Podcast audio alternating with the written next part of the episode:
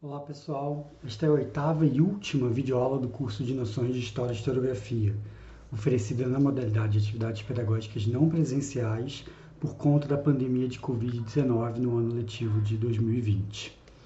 Nessa semana, a gente vai concluir o último tema do nosso curso, o tema 3, Ensino de História. Nesta aula, utilizaremos algumas das ideias discutidas na videoaula anterior para pensar os objetivos, os conteúdos e os métodos do ensino de história. E aí, pessoal, tudo bom? Última aula, está acabando. Nossas férias estão chegando, graças a Deus. bom, na última aula eu apresentei para vocês algumas ideias sobre o que é o ensino de história e qual é a relação do ensino de história com o campo mais amplo da reflexão histórica em geral, né, da, disso que a gente tem chamado aqui de consciência histórica, pensamento histórico, essa condição humana de pensar o tempo, a transformação do tempo, a história, e da historiografia acadêmica em particular, né, quais eram as relações do ensino de história com essas coisas. Aquela discussão de semana passada, contudo, se manteve num plano bem abstrato, né? Eu não entrei em nenhum pormenor do que significaria em termos um pouquinho mais concretos, um pouquinho mais pragmáticos uh, ah, para o ensino de história do que aquelas discussões todas significariam. Né? Então, o objetivo dessa aula aqui é trazer para o nosso curso de Noções de História e Historiografia algumas questões um pouquinho mais específicas sobre o ensino de história, em particular sobre esses três temas que eu coloquei no título da aula: objetivos, conteúdos e métodos. É preciso dizer logo de partida que duas aulas, a aula de semana passada e essa, duas semanas de estudo sobre esses assuntos, não vão ser o suficiente para esgotar todo o tema do ensino de história, mesmo se a gente fosse ficar particularmente nessas discussões sobre objetivos, conteúdos e, e métodos. É preciso de muito mais tempo para a gente conseguir refletir sobre isso e discutir isso profundamente. E vocês vão ouvir falar sobre tudo isso ao longo dos próximos quatro anos de curso. É uma parte importante disso vai acontecer nas matérias do eixo didático-pedagógico. Você tem um conjunto de matérias desde o primeiro período até o último, em que vocês vão tratar de questões relativas ao, aos problemas da educação e do ensino.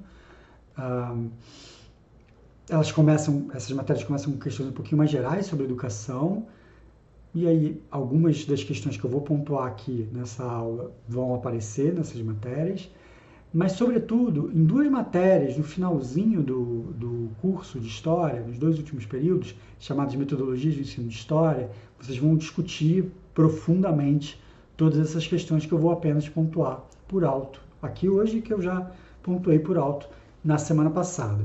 Além disso, nas próprias matérias de História, né, que a gente chama do eixo de História e Historiografia, tipo História Antiga, História da América Portuguesa, coisas desse tipo, vocês vão também ter contato com discussões sobre ensino de história daqueles conteúdos em particular.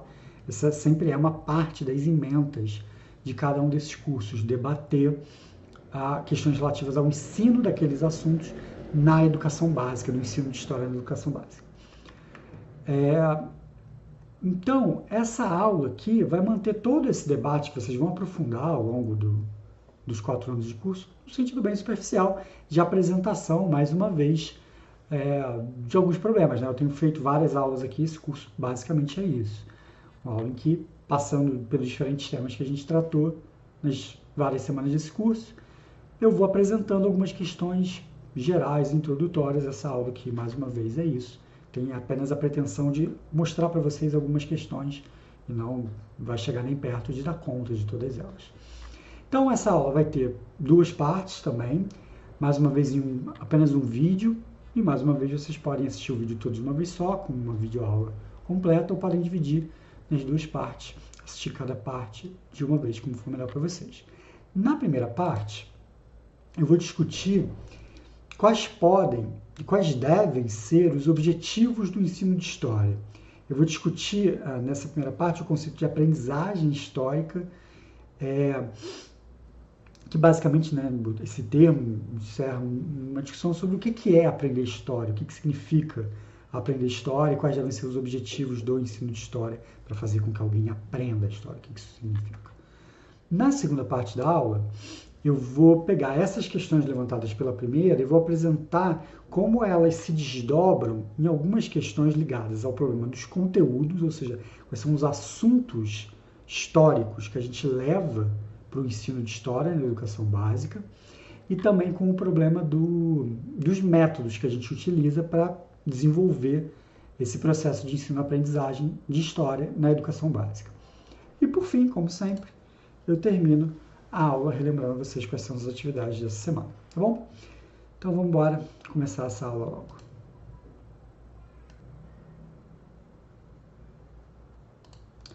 Bom, a gente poderia dizer que o objetivo do ensino de história na educação básica é ensinar história a criança e adolescente.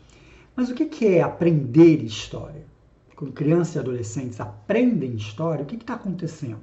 O que é esse processo?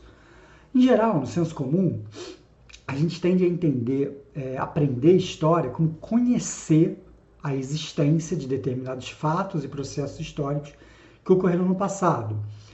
É, ou talvez, uma versão um pouquinho mais complexa disso, compreender, entender, relacionar esses fatos e processos históricos que aconteceram no passado.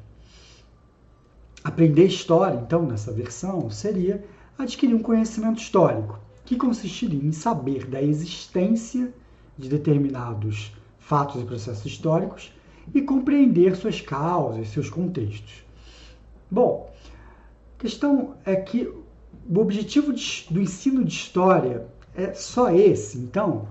O objetivo é informar crianças e adolescentes sobre a existência de uma série de fatos e processos históricos que por algum motivo a gente vai definir como relevantes, em algum nível isso não deixa de ser verdade. O ensino de história tem realmente essa pretensão. O ensino de história lida com fatos e processos históricos e suas explicações e que por algum motivo a gente elenca como importantes, significativos para serem ensinados na educação básica.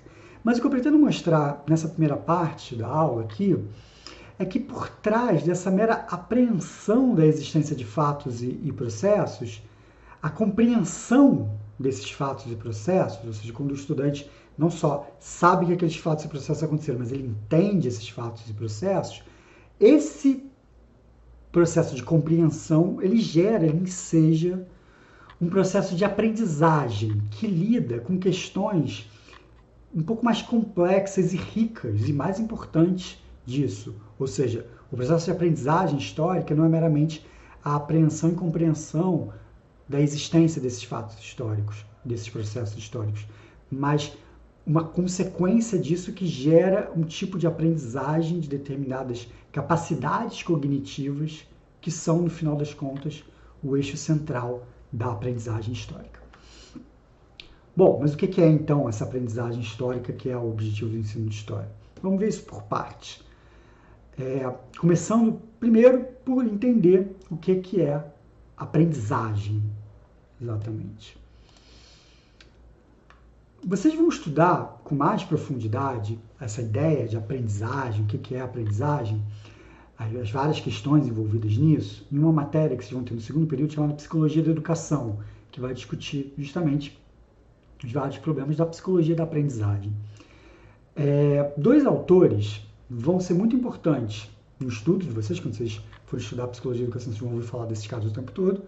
E eu vou trazer aqui algumas ideias básicas deles, ou enfim, pelo menos um, um apanhadinho aqui, muito rápido, porque vai ser importante para a gente entender o conceito de aprendizagem. Esses dois caras são Jean Piaget e Lev Vygotsky. É, são dois uh, especialistas, então, na, no, uh, na, no, eles são autores que fundaram, de certa maneira, ou são as bases da fundação da, da psicologia da educação, da psicologia da aprendizagem.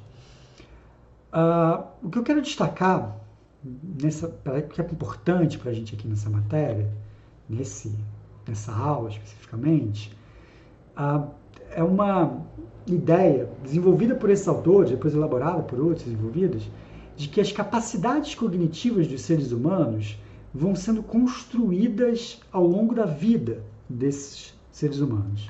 Daí vem uma expressão que talvez você já tenha ouvido falar, é um termo famoso e importante na pedagogia, importante em todas as áreas do ensino, né? inclusive no ensino de história, que é a pedagogia construtivista. Pedagogia construtivista, na verdade, é um termo muito genérico, um grande guarda-chuva, embaixo do qual cabem várias teorias e práticas pedagógicas construtivistas que são entre si significativamente diferentes. Inclusive, as ideias do Vygotsky e do Piaget, depois que vocês forem estudar com mais profundidade esses dois autores, vocês vão perceber que elas são significativamente diferentes.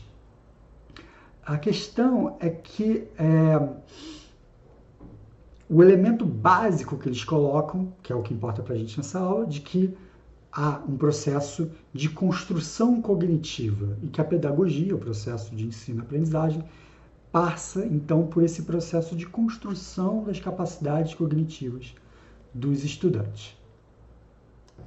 O que, que significa né, exatamente isso? Em primeiro lugar, uma questão que o Piaget destaca bastante, há um processo de amadurecimento do processo cognitivo.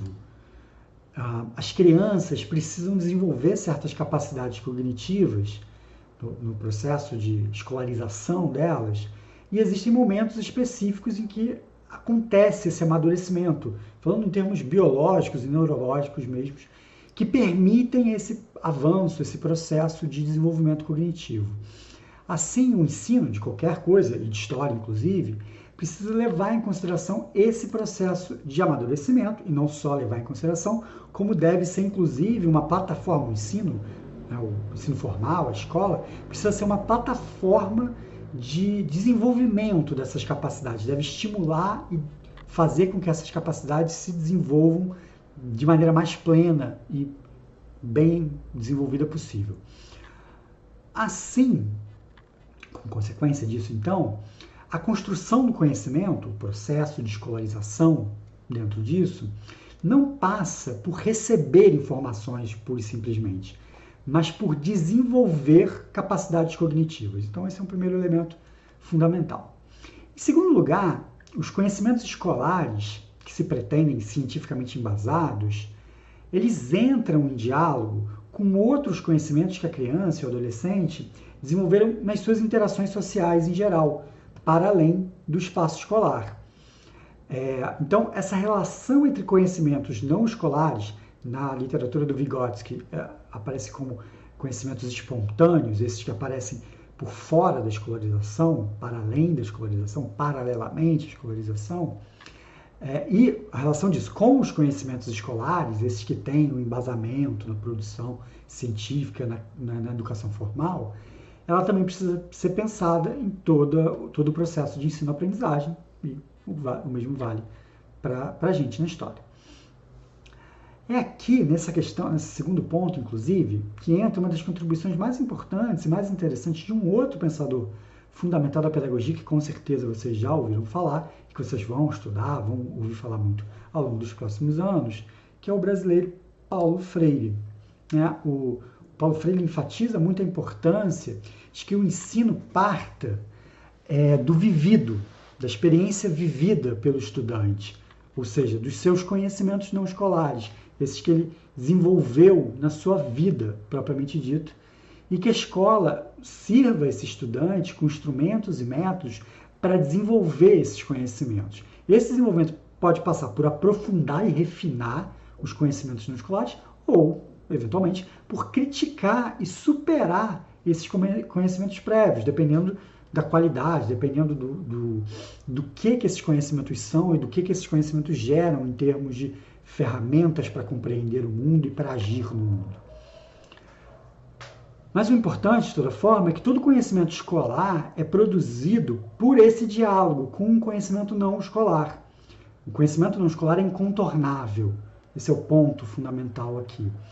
E ah, tão importante quanto o fato de que ele é incontornável é que esse processo de diálogo com o vivido do estudante, com os conhecimentos prévios dele, que são capazes, que é o, é o procedimento capaz de estimular e criar no estudante capacidades cognitivas e sociais críticas, e não apenas a capacidade de reproduzir um conjunto de informações. Então, ensinar o estudante a partir desse vivido, no que o Paulo Freire argumenta, é o que permite a criação de uma perspectiva de mundo, de leitura do mundo, que capacite aquela pessoa a entender esse mundo de maneira crítica, de maneira reflexiva, e não apenas como uma forma de a, a, é, concentrar e aprender um conjunto de informações não significativas que ele é capaz de memorizar e reproduzir, mas que não significam nada na capacidade dele de ler o mundo, de entender o mundo, de agir sobre o mundo. Então é a partir dessas ideias básicas que a gente precisa pensar a particularidade do processo de aprendizagem histórica, propriamente dito, né, do ensino de história. Bom, as representações sociais prévias dos estudantes são construções que permitem a esse estudante um entendimento de mundo, uma comunicação com as pessoas que circundam ele dentro desse mundo social que ele vive. E essas representações de mundo que ele tem, que são esses conhecimentos prévios, elas são construídas coletivamente nesse mundo social, na interação e na inserção desses indivíduos nos grupos sociais, nos, no mundo social em que eles vivem. Então, a dinâmica de formação e transformação dessas representações que essas crianças e adolescentes têm previamente a chegar na escola precisa ser levada em consideração no processo de ensino-aprendizagem. Essas ideias prévias que os estudantes trazem consigo são fundamentais para a gente conseguir determinar o que, que vai ser aprendido e como vai ser aprendido. Ou seja, aquilo que o estudante aprende e como ele aprende na escola depende diretamente do que ele sabe antes ou do que ele aprende paralelamente ao processo de educação formal na escola. O, é, o conhecimento, né, de maneira geral, ele sempre é uma construção que se dá através de uma interação, de diálogos. E esse diálogo nunca é um monólogo, nunca é o professor jogando uma informação que cai na cabeça do aluno. Né? O, o Paulo Freire falava na educação bancária, em que se deposita conhecimentos no estudante. Isso não existe na prática. O, o processo de ensino-aprendizagem sempre é um diálogo. E se ele é sempre um diálogo, o que o aluno vai aprender não depende apenas do que o professor diz para ele, diz também do que ele sabe, do que ele diz, seja literalmente diz para o professor, ou seja, do que ele diz para ele próprio nesse processo de construção do conhecimento. No caso do ensino de história, em particular, os estudantes já têm conhecimentos prévios sobre o mundo histórico tanto em termos de noções sobre os conteúdos específicos da história, que muitas vezes esses alunos já ouviram falar por outros caminhos, por pessoas falando por ele, na mídia, em filmes, ouvindo falar por aí de qualquer maneira, mas também nos termos das ferramentas cognitivas, vou falar mais disso daqui a pouco, que os estudantes usam para pensar o mundo historicamente, né? os conceitos que eles usam fundamentais para pensar historicamente, ou seja, não só os conteúdos, mas também a forma como eles entendem como o mundo funciona, como as coisas se desenrolam, o que, que causa, o que, que pode ser consequência de alguma coisa. Todo esse ferramental que um estudante precisa para aprender história, ele já tem alguma versão disso, previamente porque ele usa isso para entender o mundo em que ele vive e para agir no mundo em que ele vive. Então, o ensino de história precisa dialogar com esses conhecimentos prévios, porque cada estudante vai desenvolver novos conhecimentos e novas ferramentas cognitivas a partir daquelas, daqueles conhecimentos, daquelas ferramentas que ele já tem.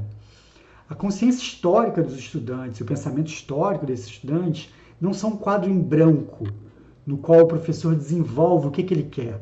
É um quadro em branco que o professor vai e desenha e faz uma pintura a partir do, do seu conhecimento. O estudante reformula e redesenha a sua consciência e o seu pensamento histórico a partir desses estímulos trazidos pelo professor, ou seja, pensando dessa maneira construtivista, o ensino de história é um o papel do professor no ensino de história é de estimular esse desenvolvimento e essa reformulação crítica dos conhecimentos e capacidades cognitivas prévias que o estudante já tem. E ele vai aprendendo, reformulando, desenvolvendo a partir desse contato, desse estímulo estabelecido pelo contato com o professor ou com a professora de história. É, mas qual que é o nosso papel? Né? O que, que a gente deve buscar nesse processo? Qual é o nosso objetivo, no final das contas, nesse processo de ensino-aprendizagem de história? É, os autores da perspectiva inglesa da educação histórica, que a gente estava falando semana passada, falam num processo de letramento histórico. Né? Eu falei isso semana passada. Então, o objetivo do ensino de história seria o letramento histórico. O que eles querem dizer com isso? Né? É, o que eles querem dizer é que o ensino de história deve ser mais do que entregar conteúdo aos estudantes. O ensino de história deve auxiliar os estudantes na construção de ferramentas cognitivas que permitam aos estudantes ler o mundo, por isso letramento, alfabetização, ler esse mundo historicamente, com essa capacidade histórica, de pensamento histórico. Isso significa, acima de tudo, reconhecer a historicidade do mundo, ou seja, olhar para o mundo e saber que ele é histórico, saber que as coisas se transformam, que tem uma história, porque isso permite que é, o estudo da história se transforme num estudo da formação e transformação do mundo social que o estudante vive, assim como do reconhecimento da diversidade de formas de viver socialmente ao longo dos tempos. Ou seja, ao entender que o mundo tem uma historicidade, ao desenvolver a capacidade de ler o mundo historicamente, o estudante é capaz de entender historicamente o mundo em que ele vive, isso significa entender como que esse mundo se formou e se transformou, e também de perceber ao longo dessa história que outras coisas existiram, outras formas de viver socialmente existiram.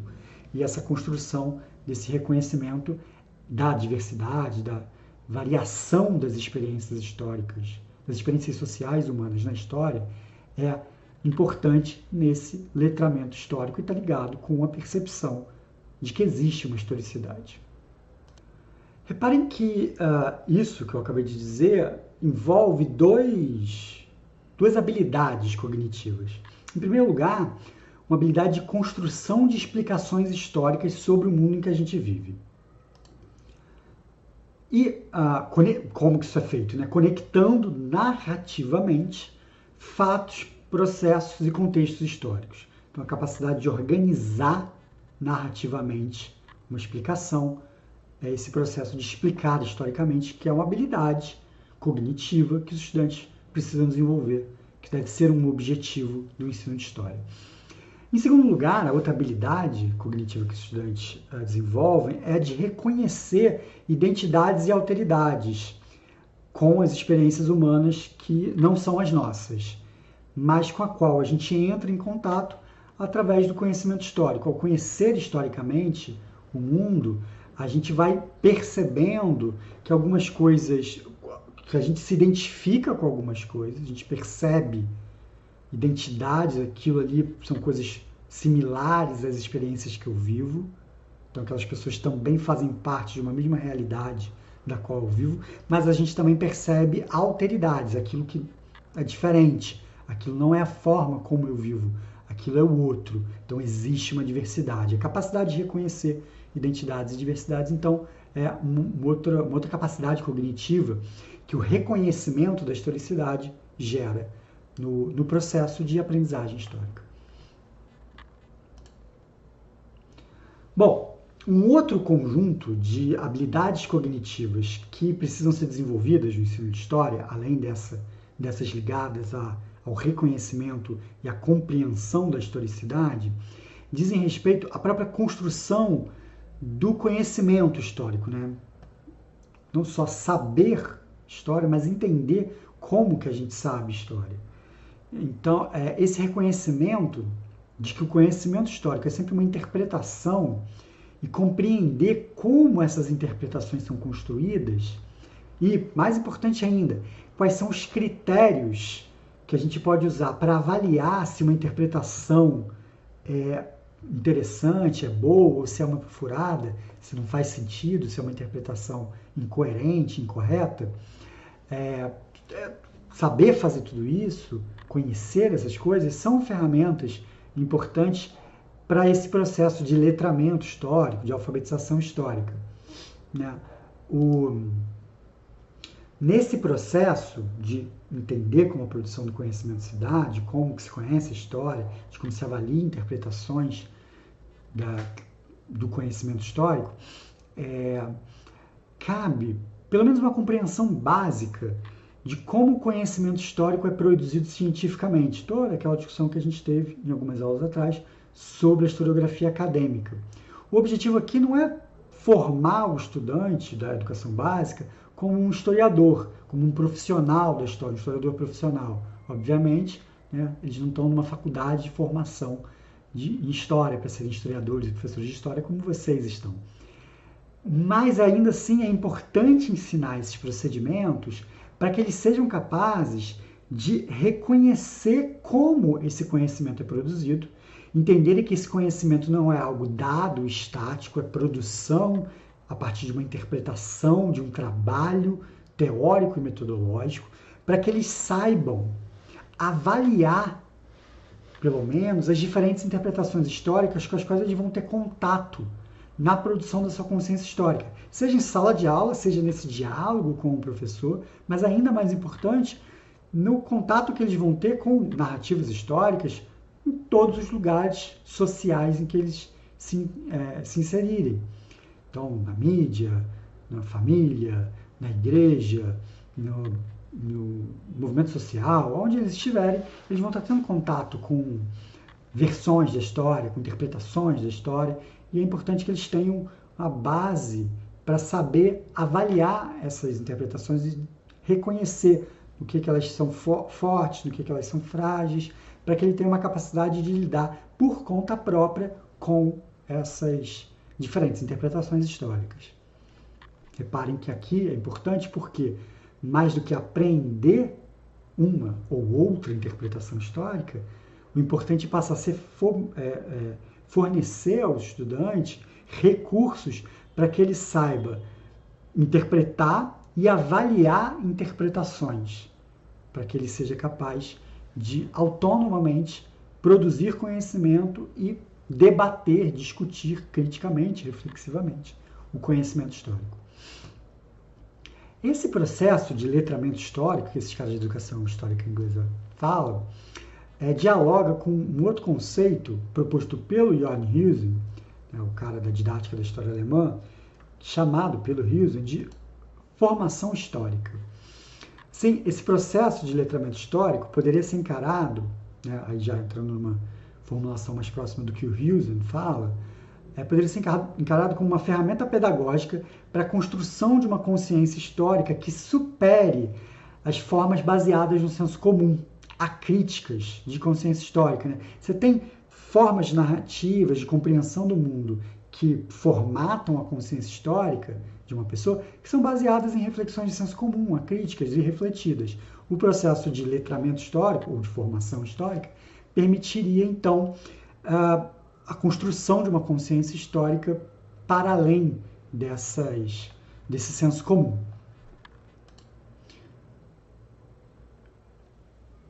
Isso não significa aprender, reparem, como determinados acontecimentos históricos realmente aconteceram.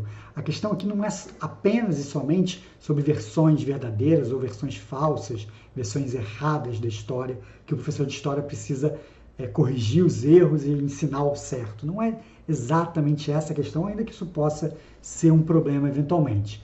O que o conceito de letramento histórico e o conceito de formação histórica estão lidando é com uma coisa mais profunda, é com o aprendizado de uma capacidade de ler historicamente o mundo que permita ao estudante o desenvolvimento de uma consciência histórica crítica. Nas palavras do Hughes, a formação histórica é o desenvolvimento de um conjunto de competências de interpretação do mundo e de si próprio que articula o máximo de, melhor possível, né, de orientação do agir com o máximo de autoconhecimento possibilitando o máximo de autorrealização para aquela pessoa. Para conseguir fazer isso, a formação histórica precisa possibilitar a esses agentes históricos um domínio de circunstâncias e condições para orientar essas ações, esse agir no mundo. O que o Husen chama de horizonte de interpretações. O que é esse horizonte de interpretações? O que o Husen está querendo dizer com isso? elas são é, um conjunto de, é, de compreensões abrangentes da situação, ou seja, a pessoa ser capaz de compreender, de ter ferramentas para compreender a situação em que ela está, é, também de uma possibilidade de interpretação global do mundo, ou seja, não só aquela situação que ela está, mas encaixar aquela situação que ela está numa imagem mais geral, totalizante, globalizante do mundo em que ela vive, e na própria autocompreensão de si próprio, de saber quem é, que lugar ocupa no mundo, que papéis exerce nesse mundo. E tudo o que tudo permite, tudo isso permite a formulação de determinadas questões, problemas, perguntas e a reflexão sobre as possibilidades de como resolver, como responder essas perguntas, como resolver esses problemas diante do mundo que você está vivendo. Eu vou chamar letramento histórico, formação histórica, que são os termos que o educação histórica, didática da história usa, vou usar um termo mais geral e genérico, é de, vou chamar tudo isso de aprendizagem histórica. Não, né, já estava usando esse termo. O que eu estou chamando aqui de aprendizagem histórica poderia ser, então, enquadrado, comparado com isso que na educação histórica inglesa se chama de letramento histórico, Acho que na didática da história alemã chama-se de formação histórica. É, bom, e ela consiste basicamente nesse princípio fundamental de que ah, há um processo de desenvolvimento cognitivo de capacidades mentais e sociais de compreensão do mundo, de compreensão de si mesmo, que devem ser desenvolvidas no, no processo de ensino-aprendizagem de história na educação básica. A aprendizagem histórica precisa, então, possibilitar aos estudantes a construção dessas ferramentas para realizar essa operação mental e social da melhor maneira possível. Tanto os propositores da educação histórica quanto o Jorn Huse reconhecem que parte fundamental desse processo passa pela compreensão e construção de categorias e conceitos históricos. Então, as categorias e os conceitos históricos são fundamentais porque eles servem como chave de leitura do mundo. A gente usa eles para enxergar melhor o mundo. Então, adquirindo esse ferramental conceitual, a gente consegue ler melhor o mundo, compreender melhor o mundo. Agora, que categorias e conceitos são esses? Bom, como a gente já viu, a história é o estudo da historicidade e da transformação no tempo. E por conta disso, a história tende a dar muita ênfase naquilo que é específico. E por isso, nós em história trabalhamos com uma série de categorias e conceitos que circunscrevem realidades históricas bem específicas e que por isso são chamados, na, na teoria do ensino de história, de conceitos uh, históricos singulares. Então, por exemplo, Revolução Francesa, Segunda Guerra Mundial, Império Romano, são conceitos que definem um fenômeno histórico específico e particular, não é algo que se repete ao longo do tempo, em situações diferentes. Não, é a Revolução Francesa, o Império Romano, a Segunda Guerra Mundial. Então, esses são esses termos, esses conceitos e categorias que a gente usa para rotular e nomear fenômenos, processos, fatos históricos específicos são isso que é chamado na, na teoria da história de conceitos históricos singulares. Esses conceitos né, históricos singulares são normalmente o foco do ensino de história. E eles realmente são fundamentais para a construção de uma narrativa histórica que estimula o reconhecimento da historicidade da vida social humana, né, que fundamenta a construção de uma consciência histórica crítica e reflexiva, que é o objetivo do ensino de história no final das contas. Como que ela faz, como que esses conceitos fazem isso? Eles nos fazem ver que existiram coisas no passado que não existem agora. Revolução Francesa, Império Romano, Segunda Guerra Mundial, mas sobre as quais nós precisamos falar, precisamos entender para poder compreender o mundo em que a gente vive e poder vislumbrar a partir dessa compreensão perspectivas, possibilidades e projetos de futuro. Esses, essas coisas rotuladas por esses conceitos históricos singulares, elas precisam ser justamente conceituadas como específicas para mostrar que elas são historicamente singulares, historicamente particulares. São coisas que aconteceram, não estão aqui, estão no passado, em um momento específico do passado.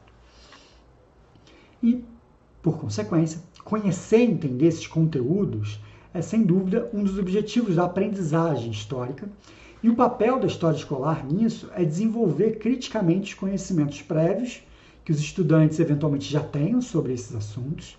Quando vocês forem dar aula de Revolução Francesa, Segunda Guerra Mundial, Império Romano para um aluno, muito dificilmente aqueles alunos não vão ter nunca ouvido falar nisso, eles vão ter alguma ideia do que é isso, mas você precisa levar para esses estudantes ferramentas para eles desenvolverem esse conhecimento criticamente e um, ou eventualmente, enfim, contribuir com mais conhecimentos, com novos conhecimentos sobre esses assuntos. Afinal de contas, eles podem ter um conhecimento muito específico e particular de algumas coisas, ou não conhecer praticamente nada sobre um desses assuntos. Vocês precisam é, estimular a construção, então, de novos conhecimentos por parte desses estudantes.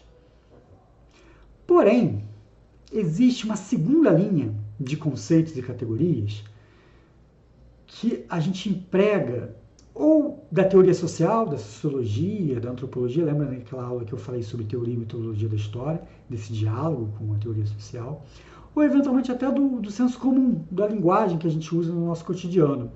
E a gente usa essa terminologia é, para formatar o nosso pensamento histórico e eles são fundamentais e vocês vão perceber que eles são importantes até para desenvolver uma, o pensamento histórico num nível mais reflexivo e crítico até do que os conceitos históricos singulares.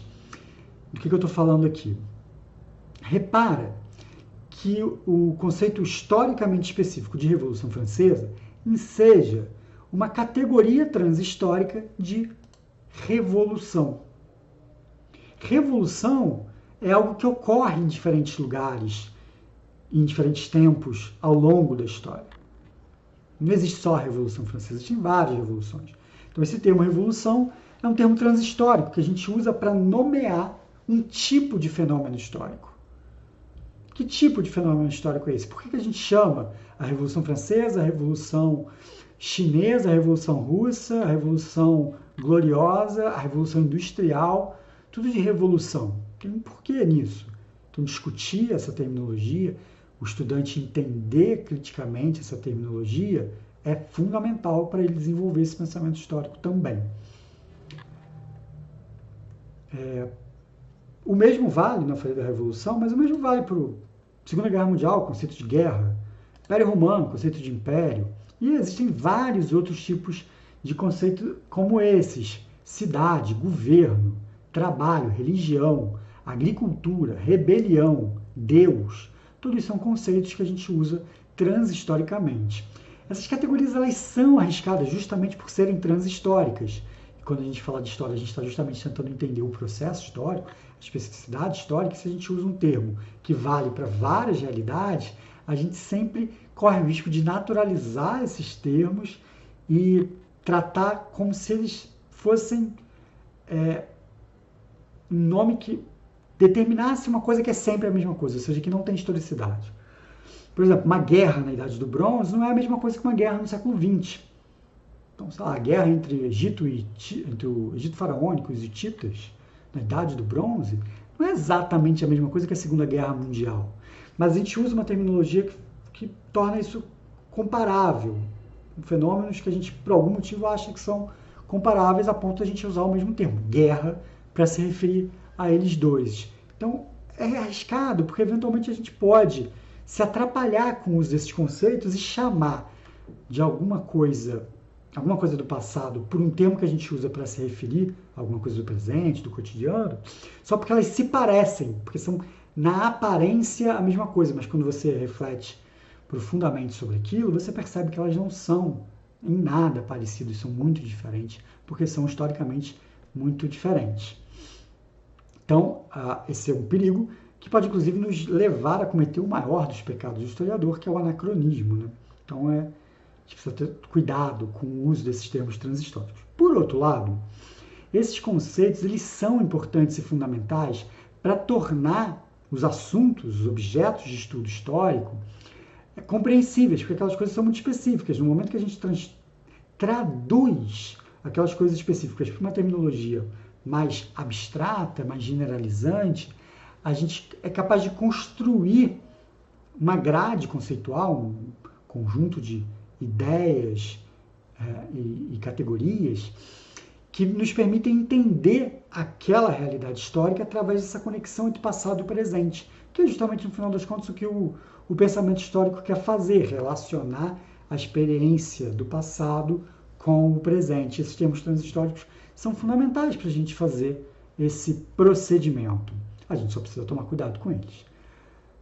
Dessa maneira, compreender criticamente esses conceitos transhistóricos, evitando os usos anacrônicos, mas instrumentalizando eles para uma compreensão histórica mais sólida, certamente é um objetivo também importante na aprendizagem histórica e a história escolar tem como papel desenvolver criticamente essa compreensão né, dos alunos sobre essas categorias.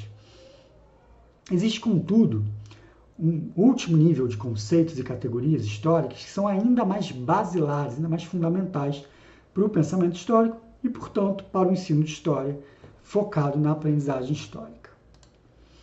O Peter Lee, que é o principal nome da educação histórica inglesa, chama esses conceitos de conceitos de segunda ordem.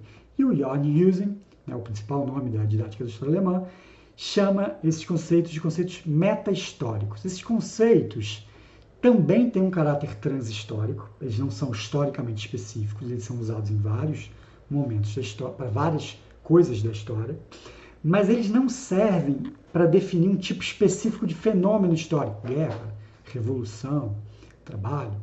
Eles servem como, é, eles são categorias e conceitos que nomeiam as formas que a gente utiliza para narrar e explicar a dinâmica da história. Por isso eles são chamados de meta-históricos ou de segunda ordem, porque eles não lidam com o caso em particular, mas com ideias fundamentais para entender o movimento histórico. É, uma parte de, importante desses conceitos, não por acaso, diz respeito à temporalidade, já que a gente está falando de história. Que tipos de conceitos são esses? Quando eu come, começar a listá-los, vocês vão entender do que eu estou querendo dizer aqui.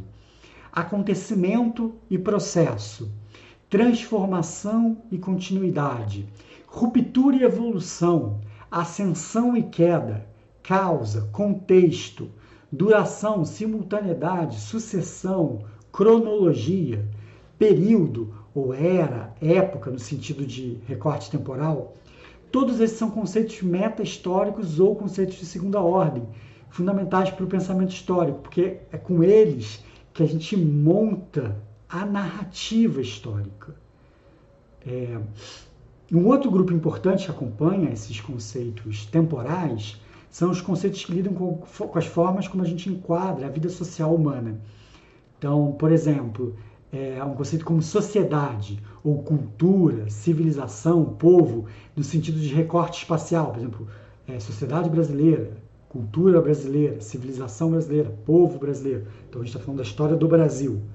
É, ou também nos elementos que a gente usa para entender a estrutura que compõe a, a, sociedade. O próprio conceito de estrutura social pode ser usado, ou outros que desempenham um papel parecido, como interação, conflito, organização, instituição. Todos esses são conceitos de segunda ordem, conceitos que a gente usa para estruturar o pensamento histórico, ou seja, eles dizem respeito a um fenômeno histórico específico que a gente define com conceitos históricos singulares. Eles não dizem respeito a essas categorias transhistóricas que a gente usa para delimitar tipos de fenômenos históricos, mas eles são conceitos que ajudam a gente a narrar, a explicar essa, a, essa história. Então pensem, por exemplo, no, num exemplo assim, daqueles que eu falei, Império Romano. Império Romano é uma categoria, é, é um conceito histórico singular, Império é uma categoria transhistórica.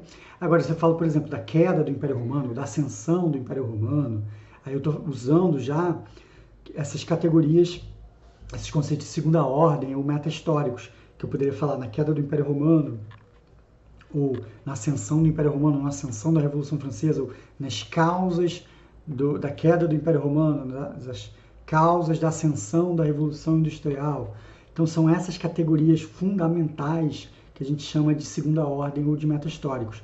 E o conhecimento sobre elas é, obviamente, é fundamental, muito importante para desenvolver isso que eu estou chamando aqui de pensamento histórico, de é, consciência histórica capaz de pensar criticamente, reflexivamente. É, eles são tão importantes assim porque eles funcionam, no final das contas, como um grande manancial de possibilidades cognitivas generalizantes que os indivíduos vão instrumentalizar em situações específicas da vida social para potencializar essas capacidades de interpretar, compreender a situação em que eles estão. Então, essas categorias meta-históricas de segunda ordem são aquelas que, a partir do estudo específico de determinadas situações históricas, eles vão compreendendo, compreendendo, compreendendo, desenvolvendo melhor, desenvolvendo melhor, e aí na vida prática eles vão ter esses conceitos como ferramentas práticas mesmo para pensar a vida deles, o mundo em que eles estão, para compreender esse mundo e agir nesse mundo.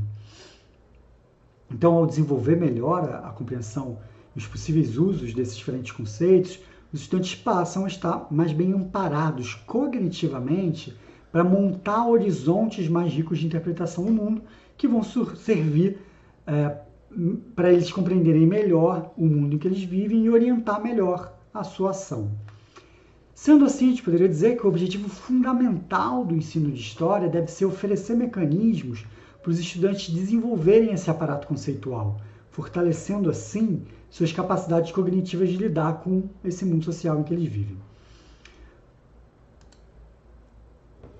É claro que esses são princípios, tudo que eu falei até agora, muito gerais, muito genéricos e abstratos para o ensino de história, para um ensino de história focado na aprendizagem histórica e não nos conteúdos.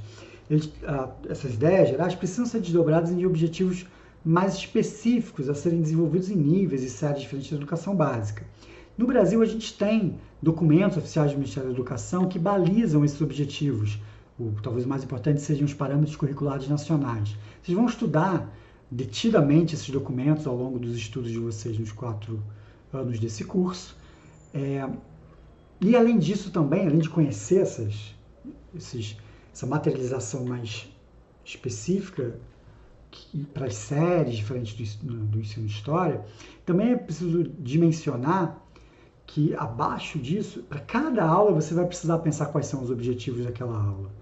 E para isso você vai usar esses objetivos muito gerais, que eu estou trazendo aqui nessa aula, explorando com vocês, esses objetivos um pouco mais específicos dos parâmetros curriculares nacionais e de outros documentos que normatizam isso, mas direcionar isso mais especificamente ainda para aquela aula específica que você vai dar sobre determinado assunto.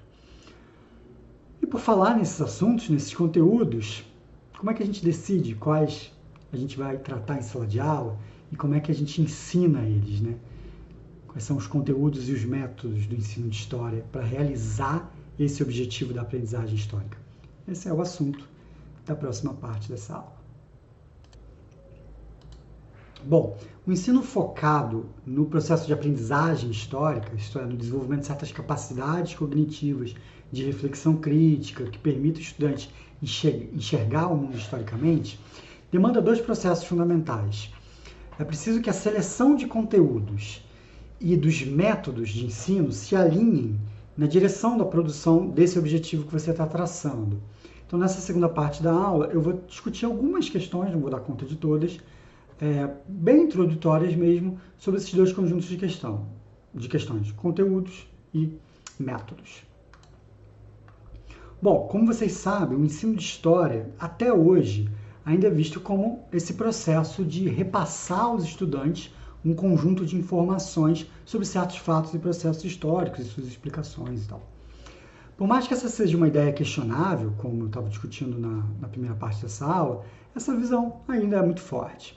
Por conta disso, até, o debate sobre quais deveriam ser esses fatos e processos históricos ensinados, ou seja, o debate sobre a seleção de conteúdos é uma das polêmicas mais antigas, conturbadas e centrais no ensino de História da Educação Básica. Vocês vão falar muito isso agora no curso de História, quando vocês estiverem formados, dando aula, vocês vão estar se debatendo com esse tema, com esse problema de que assunto levar para as minhas aulas o tempo todo. Ah, por mais que toda aquela reflexão sobre a importância do ensinar a pensar historicamente tenha avançado muito nas últimas décadas, é inegável que a organização e planejamento do ensino de história costuma começar, até hoje, pela seleção de quais conteúdos a gente vai ensinar. Isso vale tanto para as instâncias mais altas de regulamentação do Ministério da Educação, então quando ele vai discutir o que, que deve é, o que, que deve ser o ensino de história, ele vai discutir quais são os conteúdos do ensino de história, mas também mesmo para o planejamento mais cotidiano das nossas aulas, quando a gente vai pensar, tem um ano letivo, o que vão ser as minhas aulas nesse ano letivo, a gente tende a listar e a pensar quais conteúdos a gente vai ensinar nessas aulas. Esse é um procedimento um pouco questionável, se a gente acreditar que o desenvolvimento de uma grade conceitual que permita o pensamento histórico crítico é o objetivo central do ensino de história, como né, eu falei na, na primeira parte dessa aula. Se assim, o planejamento deveria começar por quais são esses objetivos, traçando quais são esses objetivos e depois pensar conteúdos e métodos a, a reboque disso, como eu vou cumprir esses objetivos, como eu vou atingir esses objetivos, ah, com esses conteúdos, com esses métodos. Então. Mas a centralidade da seleção de conteúdos não é apenas reflexo dessa permanência de uma abordagem tradicional que a gente tem dificuldade em superar.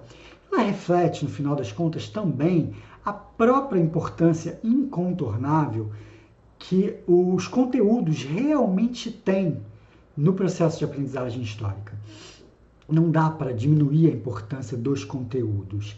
Eles definem isso que a gente chama de conteúdos, eles definem, no final das contas, uma série de narrativas e personagens históricos uh, com qual os nossos estudantes vão entrar em contato, que são fundamentais para a construção da consciência histórica desses estudantes.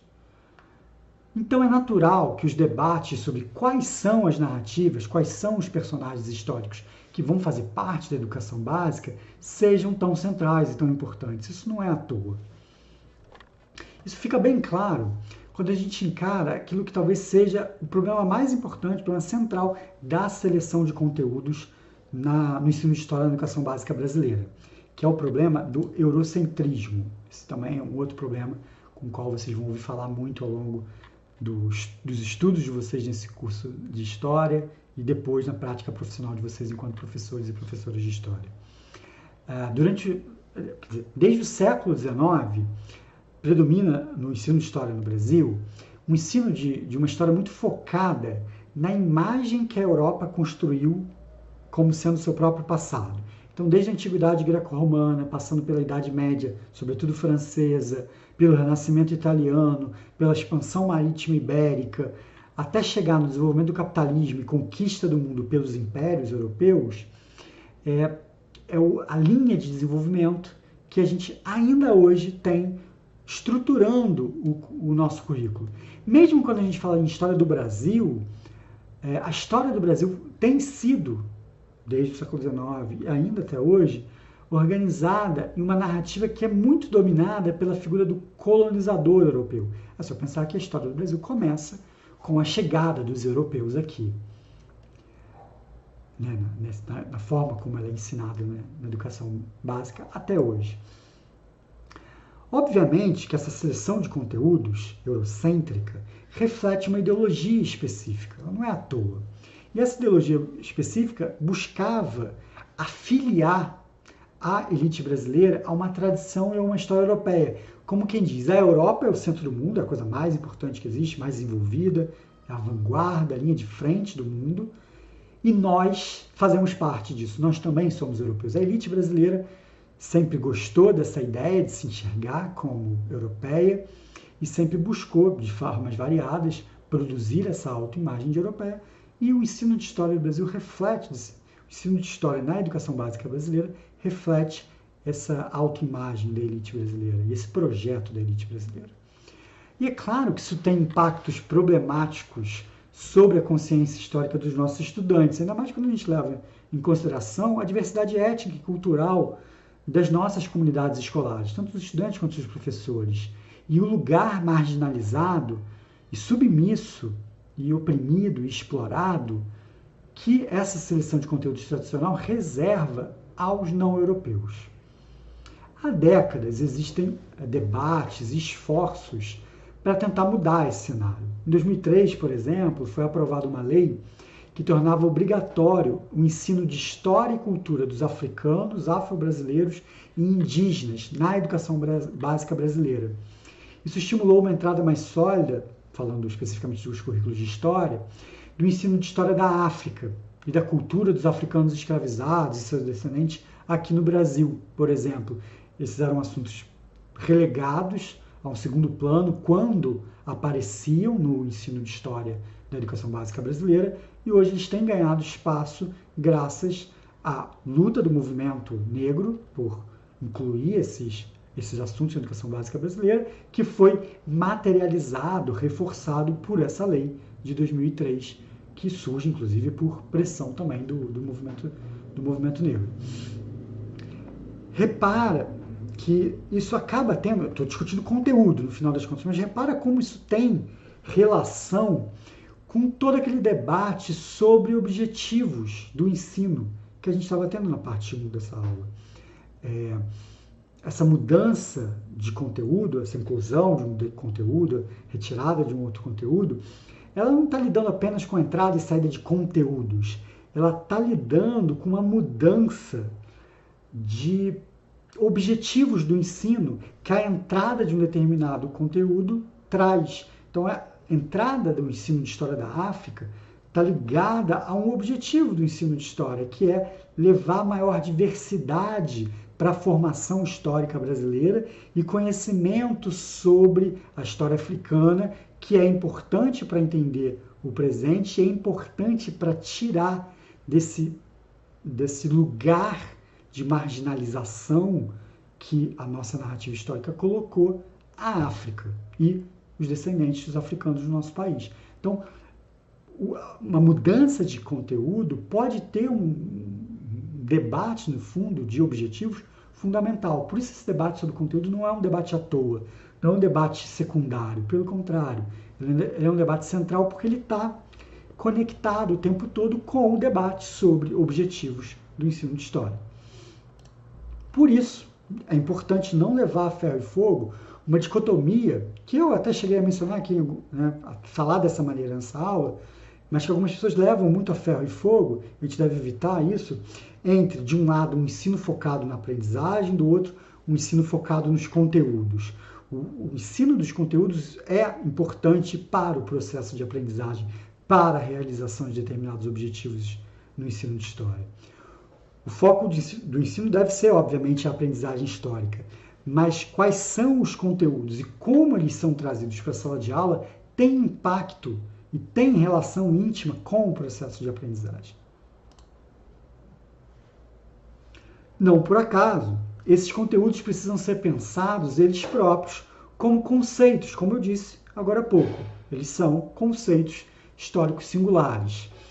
Se as categorias é, transhistóricas e os conceitos de segunda ordem têm, de fato, uma importância estruturante no pensamento histórico, como eu falei agora há pouco, e precisam ser pensados de maneira mais consciente pelos professores de história, e normalmente a gente não tem esse cuidado todo no processo de planejamento e realização das nossas aulas, os conceitos singulares continuam ainda assim sendo fundamentais para a concretização desses objetivos de processo, de desenvolver nos estudantes um, um processo de aprendizagem histórica né, que permita a formação de uma, de uma consciência histórica é, crítica e reflexiva.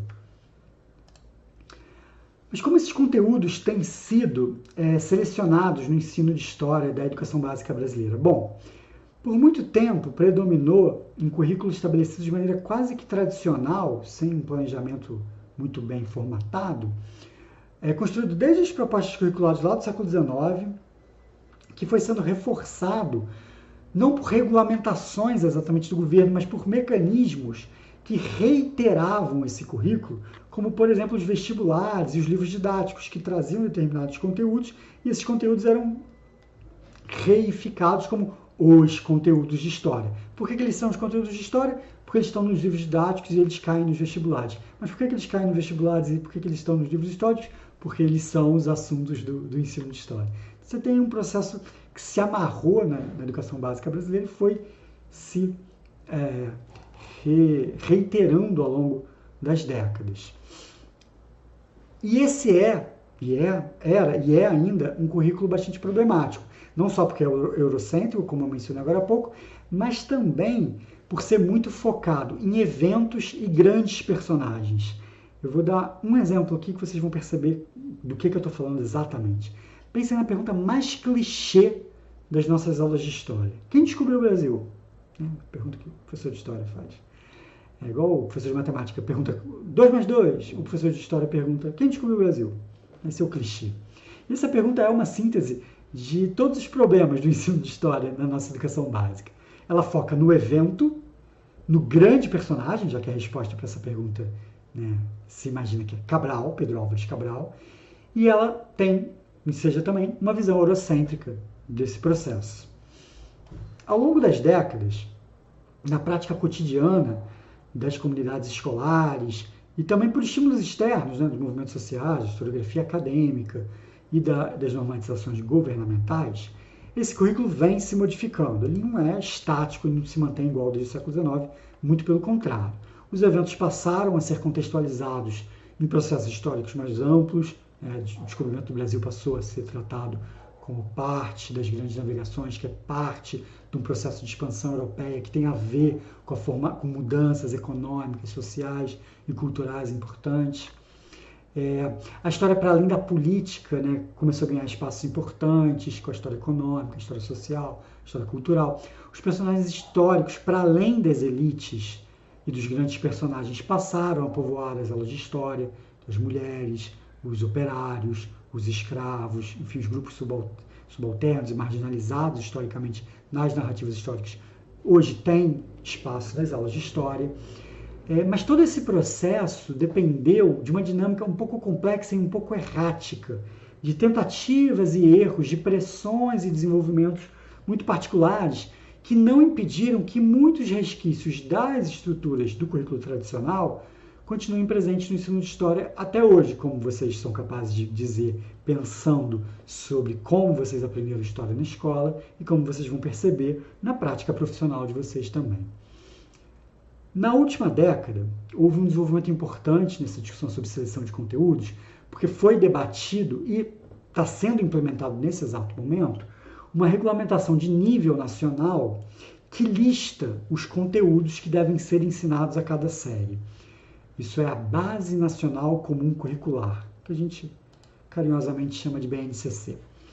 É, vocês vão estudar esse documento a fundo nos próximos anos, vão ouvir falar muito deles, vão conhecer todos os debates que as diferentes versões, até se chegar na versão final, é, envolveram a, a, formulação dessas versões. É um documento bastante, foi bastante polêmico, continua sendo bastante polêmico. Vocês vão estudar com bastante calma. Ele, eu não vou entrar em detalhes sobre ele aqui não.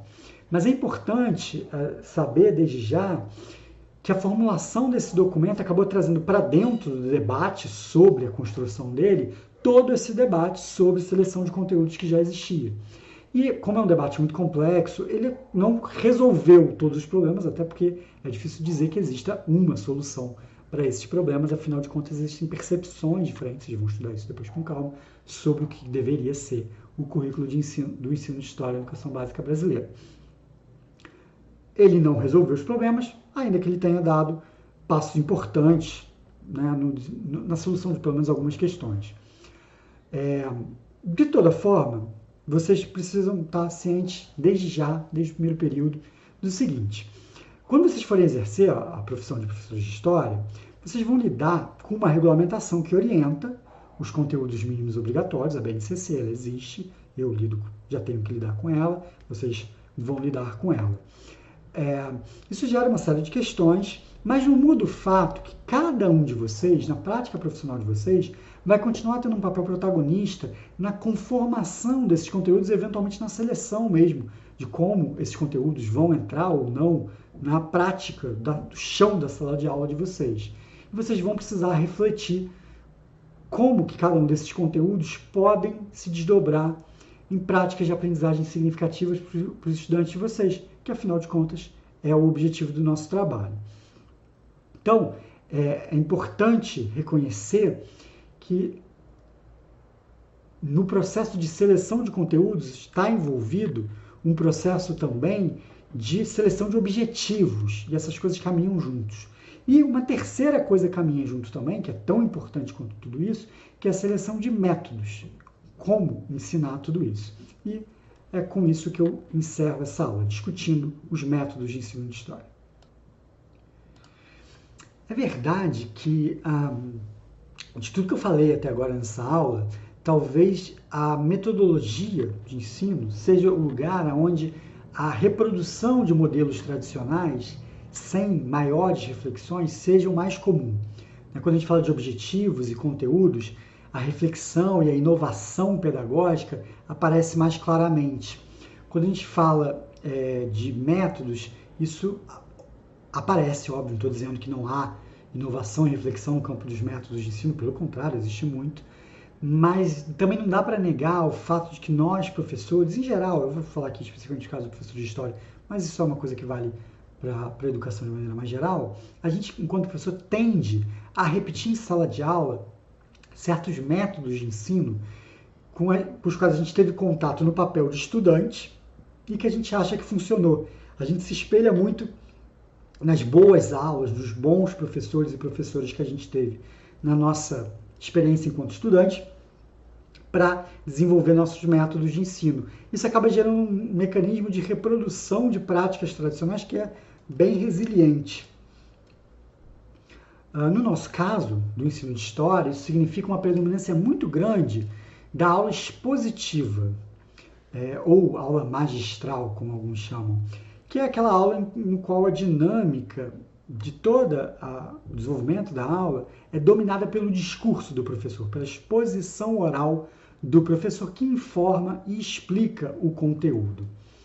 Esse é um método muito criticado por focar é, no professor e no assunto apresentado, sem colocar o foco no, é, no aprendizado do estudante, que deveria ser o lugar central, é, central do processo de ensino-aprendizagem.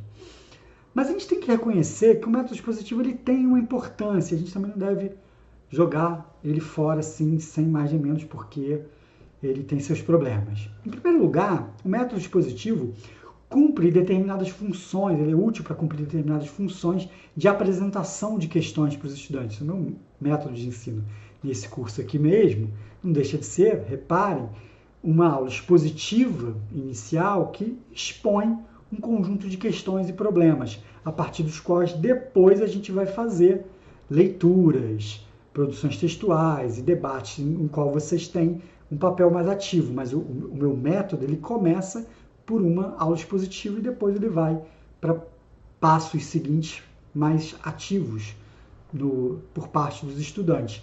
Mas esse momento expositivo ele tem uma importância de apresentação de questões para que vocês sejam inteirados nos debates, nas questões, nos problemas, nas reflexões acumuladas sobre aquele assunto. Quando a aula expositiva é associada a alguns complementos pedagógicos, como uma aula dialogada, em que a exposição do professor é aberta e pontuada a todo momento pelo diálogo com os estudantes, uma coisa que é fundamental na sala de aula e nesse mecanismo que eu estou usando aqui, que é uma videoaula gravada, a gente acaba perdendo. Uh, ou o uso de recursos audiovisuais, uma apresentação de slide, é, um trecho de um vídeo, música, enfim, qualquer recurso que sirva para dar um pouco mais de concretude, materialidade na explicação e faça com que o estudante não precise ficar o tempo todo apreendendo aquele, aquele discurso do professor abstratamente, apenas pelo discurso abstrato do professor, a aula expositiva, se associando a essas coisas, por exemplo, ela pode ser bem útil. E ela é, sem sombra de dúvidas, a aula expositiva, a forma mais eficiente de sintetizar e apresentar um conjunto grande de assuntos em pouco tempo para os estudantes. Todo e qualquer outro método tende a tomar mais tempo, já que em algum nível ele vai se pautar num processo mais construtivista e, portanto, mais gradual de desenvolvimento desse aprendizagem, desse aprendizado. Isso, inclusive, é uma grande questão, porque o, o né, dependendo do, de quais são as pretensões em termos de currículo, de conteúdos curriculares, de carga horária que você tem para desenvolver esse, esses conteúdos, que você tem para atingir os seus objetivos, a aula expositiva acaba virando uma válvula de escape para tentar dar conta de tudo isso no, no seu no tempo que você tem. Essa é uma armadilha muito perigosa inclusive da, da aula expositiva. Mas é verdade que ela tem essa utilidade para expor uma quantidade grande de conteúdos num, num tempo mais sintético do que se você for desenvolver cada uma dessas ideias através de um método mais gradual e construtivista. Porém, né, é bem verdade que as aulas de história, muitas vezes, tendem a ser uma overdose do professor falando. Né? Vocês são capazes de reconhecer isso na memória de vocês, provavelmente. E a gente, quando professor de história, eu, quando professor de história já atuante, e vocês, como professor de história em formação, precisam estar ligados a isso, precisam estar atentos a isso.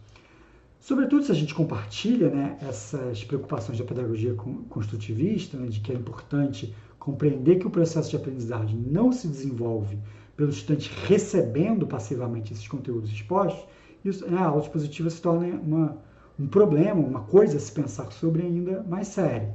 Porque o que ocorre numa aula expositiva, na verdade, não é o professor entregando um assunto que o aluno recebe passivamente. Na verdade, o que está acontecendo nesse exato momento, enquanto eu estou dando essa aula expositiva para vocês, o que acontece é que o estudante ele passa a ter um estímulo, que é essa aula expositiva, e a partir desse estímulo, ele vai, a partir também dos seus conhecimentos prévios, das condições que ele está tendo de acompanhar esse estímulo, no caso, essa aula expositiva, cada estudante vai reelaborando para si uma forma de conhecimento próprio e específico dele esse, esse estímulo que ele está recebendo. Então, cada um de vocês que está assistindo essa aula nesse exato momento não está aprendendo exatamente a mesma coisa. Porque apesar de vocês estarem sendo estimulados pelo mesmo discurso, pela mesma aula expositiva, cada um de vocês tem conhecimentos prévios específicos e condições específicas em que vocês estão assistindo essa aula nesse exato momento que fazem com que vocês na cabeça de vocês desenvolvam suas próprias ideias específicas a partir desse estímulo que é essa aula. E por conta disso, é importante pensar em que medida esse estímulo, a aula expositiva, cumpre bem a função de estimular da melhor maneira possível o processo de aprendizagem. Então, eventualmente, ela vai ser importante. Eu, por exemplo, avalio que é importante ter essa aula expositiva que apresenta para vocês as questões, que introduz a vocês algumas questões fundamentais que vocês vão desenvolver ao longo dos estudos de vocês. Mas a gente precisa avaliar sempre se é o caso. A aula expositiva não pode virar o único método. Então a gente precisa pensar caso a caso como que a gente vai desenvolver aquele aquela processo de ensino-aprendizagem e o papel que cabe à aula expositiva nele e o papel que cabe eventualmente a outros processos, a outros métodos. E existem caminhos alternativos e, e muito ricos para complementar ou mesmo substituir aulas expositivas. Estimular a leitura, por exemplo, é uma coisa bastante importante, ainda mais se a gente entender aquela ideia do letramento histórico um pouquinho mais ao pé da letra, e entender que o estudo da história é importante para fazer com que os estudantes saibam ler melhor os textos a partir de uma interpretação histórica desses textos. Ah, métodos diferentes podem acompanhar essa leitura do texto. Né? Pode fazer uma leitura coletiva com a turma, você pode dividir os grupos, a, a turma em grupos e pedir para eles lerem os textos, textos diferentes, apresentarem, enfim, pode fazer algum tipo de atividade com o texto. E os textos em si podem ser de natureza diferente, podem ser textos introdutórios, tipo um livro didático, pode ser um texto mais profundo para aprofundar um conhecimento específico, ou pode ser um texto de época, e a gente vai parar numa outra questão importante, que são as fontes primárias, né? o uso de fontes primárias em sala de aula. Essas fontes podem, ter, é, podem ser de tipos variados e a gente pode usar elas de maneira muito distinta em sala de aula. A gente pode usar ela como um exemplo numa aula dispositiva. Você falando uma coisa, você mostra uma fonte para exemplificar aquilo que você está falando, ou você pode usar como um texto para análise, para os estudantes, por exemplo, uma atividade prática que eles têm que fazer. Mas o uso em si de fontes primárias, em qualquer jeito que você usar elas, já é uma questão central enquanto método para a aprendizagem histórica, porque ela revela aos estudantes um elemento dessa aprendizagem, que é aquela questão que eu falei lá atrás, sobre mostrar como o conhecimento histórico é uma construção e como se dá essa construção, que elemento se usa para fazer essa construção. E aí, ao mostrar a fonte histórica, você está revelando isso Isso é parte importante do processo de aprendizagem histórica. Ah, e aí cabe destacar também nisso que fontes históricas não são apenas textos, né? Podem ser músicas, filmes, charges, fotografias, cartazes, artefatos arqueológicos. Existe uma enormidade de tipos diferentes de fontes históricas que podem ser exploradas em métodos diferentes de ensino de história numa sala de aula. E isso pode nos levar para uma outra questão que eu acho é importante, é, que é a questão de que as fontes históricas, eventualmente a gente usa elas meio que para exemplificar um ponto. E isso não é, sem que a gente analise ela com, com maior rigor, com maior profundidade, isso pode ser útil dentro de uma determinada estratégia didática. Mas recorrentemente a gente acaba usando, os professores de história acabam usando, é, coisas que não são fontes históricas para fazer esse processo de exemplo, para gerar esse efeito de exemplo, e isso pode ser bastante perigoso. O exemplo mais crucial, mais falado, ainda que não seja o único desse problema, são, é o uso de filmes históricos em sala de aula. É bem comum que os professores de história usem filmes históricos para tentar dar concretude aos temas que eles estão tratando de maneira muito abstrata. Né? É bom para os estudantes, é útil muitas vezes para os estudantes ver personagens vivendo a história ambientada naquela realidade para conseguir construir imagens mentais mais concretas que vão ser úteis para a construção da consciência histórica desses estudantes. Às vezes isso é mais fácil do que simplesmente ouvindo e lendo ideias abstratas. Mas o perigo reside justamente aí, nessa ilusão de realidade que o audiovisual cria. Um filme do século XX retratando a Idade Média não é uma fonte histórica sobre a Idade Média, é uma fonte sobre as imagens que as pessoas do século XX têm sobre a Idade Média. Se a gente utiliza esse filme de maneira crítica, só para exemplificar a Idade Média, a gente pode é, reforçar acriticamente essa imagem. E normalmente essas imagens têm seus problemas. E eu não me refiro apenas às famosas imprecisões de filmes históricos sobre fatos ou personagens históricos que a gente ouve muito falar, ah, o filme histórico está errado, aquele filme errou. Não é só dessas imprecisões específicas que eu estou falando, mas sobre como o filme retrata a realidade, ou como ele tenta recriar aquela realidade antiga. Ela pode estar cheia de anacronismos, ela pode estar cheia de problemas, de estereótipos, de preconceitos que a gente precisa é, criticar, analisar criticamente, não apenas jogar isso em cima dos nossos alunos. Então, os filmes podem ser instrumentos pedagógicos interessantes, mas eles devem ser sempre usados acompanhados de uma reflexão, de uma análise crítica, como objetos, então, de análise, e não apenas como ilustração.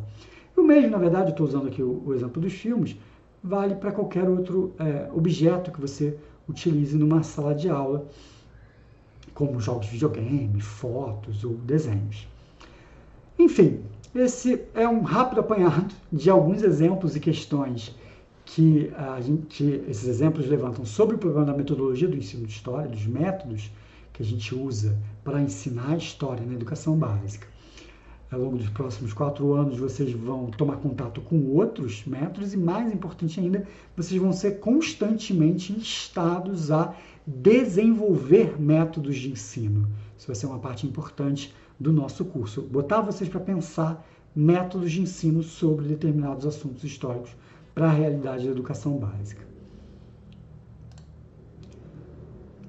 Bom, e com isso eu encerro nossas videoaulas que compuseram nessa base de justamente exposição dos assuntos que eu quis trazer para reflexão e debate com vocês nesse curso de noções de História e Historiografia. Espero que essas aulas tenham sido úteis para vocês, meus estudantes, e eventualmente também para quem tenha caído aqui nessas aulas no YouTube, por, por qualquer motivo que seja. É, espero que elas tenham sido eventualmente a aula que vocês tenham assistido tenha sido útil para vocês. Mas vocês, meus estudantes, não se livram totalmente de mim ainda. Vamos às atividades dessa semana. Bom, a única atividade obrigatória dessa semana é o debate 6 do Fórum do Mundo. Vocês vão ver lá um famoso poema do Bertolt Brecht, um poema muito bonito, acho, imagino que vocês vão gostar, que levanta questões sobre a história. E a partir dessas questões que ele levanta lá, eu lanço uma questão de debate sobre o ensino de história para vocês. Eu coloquei também uma indicação de leitura, é uma indicação de leitura extra, não é uma leitura obrigatória. São capítulos do livro da Circe Bittencourt, aquele manual que vocês leram o primeiro capítulo na semana passada, que tratam de algumas das questões que a gente viu nessa aula. Se vocês quiserem se aprofundar, conhecer um pouquinho melhor, o PDF está lá já para vocês e vocês podem ler esses capítulos também. A nossa aula síncrona é na quinta-feira, sete e meia, como sempre. E não custa lembrar que vocês têm para a semana que vem que apresentar o trabalho final, o pôster do trabalho final. Vocês precisam terminar de fazer, preparar a apresentação. Também é uma atividade para vocês fazerem nessa semana. A nossa aula síncrona, sem ser a semana, a da semana que vem, é com vocês. Vocês vão apresentar os trabalhos de vocês para a gente assistir. Tá bom? Então é isso, pessoal. Um abraço para vocês e até a nossa aula síncrona e até ou até a apresentação de vocês do trabalho na semana que vem. Tchau, tchau.